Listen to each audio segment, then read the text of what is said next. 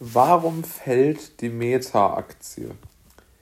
Mit dieser doch sehr, sehr wenig philosophisch anmutenden, aber doch sehr wichtigen Frage möchte ich mich in der heutigen äh, Podcast-Folge ähm, beschäftigen. Also aus meiner Sicht ist es vollkommen klar, dass äh, Meta, für die, die es nicht wissen, das ist die Bezeichnung für die Facebook äh, oder sagen wir mal für, die, ähm, für das Unternehmen, dem Facebook, äh, Instagram und WhatsApp und alle möglichen äh, dieser, Konsor äh, dieser Firmen anhängenden Unternehmen unter einem Dachzusammenschluss gehören.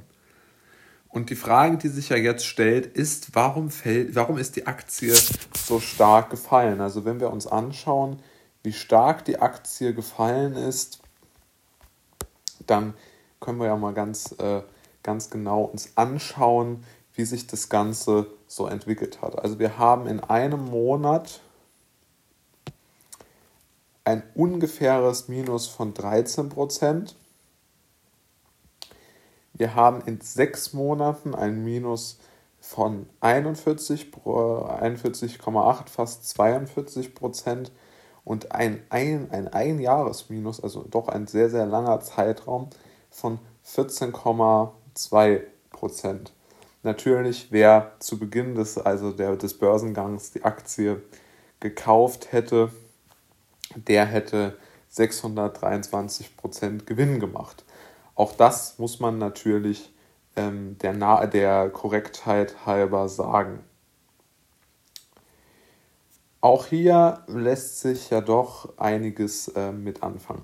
Wenn man sich auch die Zahlen anschaut, so ist der Umsatz gewachsen, der Nettogewinn um 8% gefallen jedoch. Wenn man sich die, die, ähm, die äh, wenn man sich sozusagen die, die, das letzte Kalenderjahr und den, den Jahresvergleich sozusagen zwischen 20 und 21 ähm, anschaut.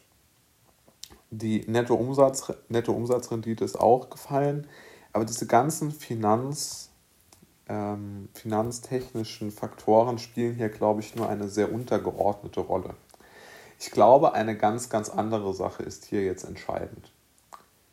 Ich glaube, die Anleger haben erkannt, dass Facebook nicht mehr wachsen kann oder nicht mehr besonders expandieren kann.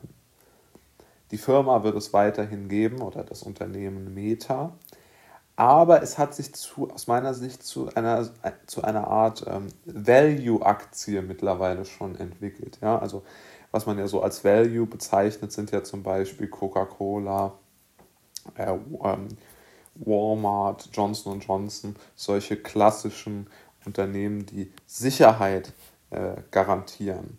Ähm, aber es ist keine Aktie mehr, auf die Menschen setzen, die jetzt sich einen riesigen einen riesigen ähm, finanziellen ähm, Vorschuss äh, äh, versprechen, also eine riesige gute Entwicklung, eine enorme Kurssteigerungsmöglichkeit, sondern ich glaube, es ist wirklich sehr, sehr klar, dass, ähm, dass die Menschen diese Aktien nicht mehr als besonderen Technikgaranten ansehen, wie zum Beispiel Tesla oder wie auch, ähm, äh, also man kann sicherlich viele Aktien hier äh, anführen. Tesla ist sicherlich eine davon, die, die enorm gehypt wird.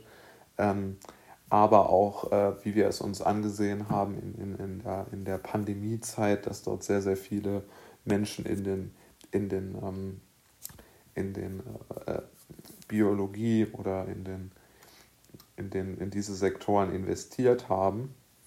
Und genau jetzt zeigt sich, dass das Ganze doch ein wenig, äh, ja zumindest auf sehr wackeligen Beinen steht, es mal vorsichtig zu formulieren.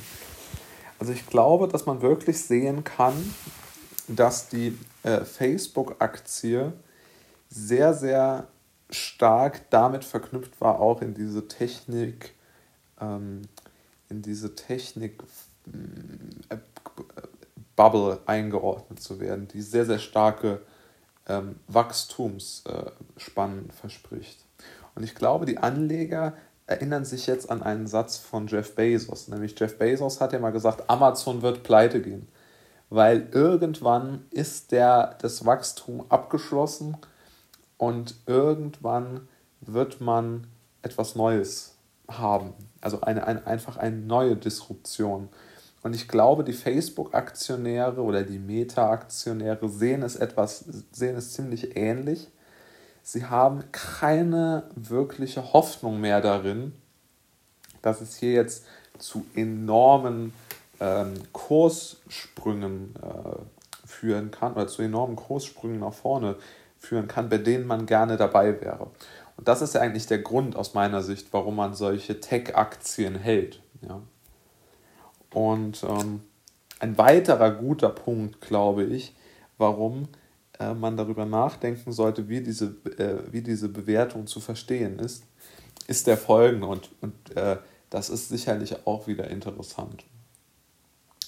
Die Welt denkt eigentlich im Moment sehr, sehr stark, insbesondere am Finanzsektor, enorm in die Zukunft. Ja?